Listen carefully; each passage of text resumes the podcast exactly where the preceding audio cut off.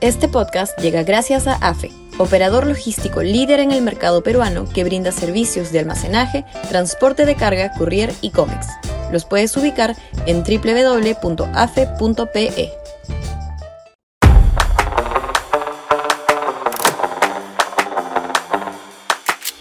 Keiko nunca más. Sudaca, Perú. Buen periodismo. ¿Se ha comprometido Keiko Fujimori a no postular en las siguientes elecciones presidenciales o solo si las mismas fuesen adelantadas? Se necesita una precisión importante para ocultar el porvenir electoral de la centro derecha en el Perú que ya tantos candidatos viene colocando en el partidor.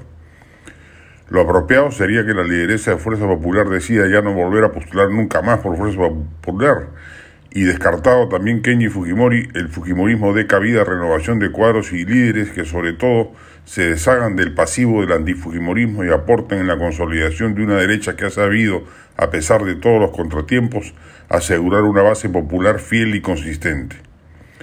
Keiko Fujimori destruyó en cinco años el inmenso potencial cosechado en 2016. Si ella hubiera actuado guiada por la racionalidad política, hubiera hecho caso omiso de las frivolidades intragables de Pedro Pablo Kuczynski, el ganador de la segunda vuelta, y le hubiera prestado el concurso suficiente para que hiciese un buen gobierno de derechas y que habría consolidado una opción que luego hubiera repetido la performance con ella como protagonista y el Perú sería otro. Keiko no tiene, sin embargo, las luces políticas para pensar como estadista y ha actuado atribulada por sus procesos judiciales antes que por su condición de lideresa política logró, gracias a la fragmentación electoral, meterse en la pelea por la segunda vuelta del 2021, pero una vez más no supo lidiar con el antifujimorismo y terminó perdiendo con uno de los peores candidatos que hemos tenido en toda nuestra historia electoral peruana. Si Keiko Fujimori se vuelve a presentar, le va a arrebatar un 10% al resto de candidatos de la centro derecha y va a lograr, por efecto indirecto, facilitarle a un candidato radical antisistema como Antauro Humala terciar por entrar en la segunda vuelta con un porcentaje menor, tal como sucedió con Castillo en 2021.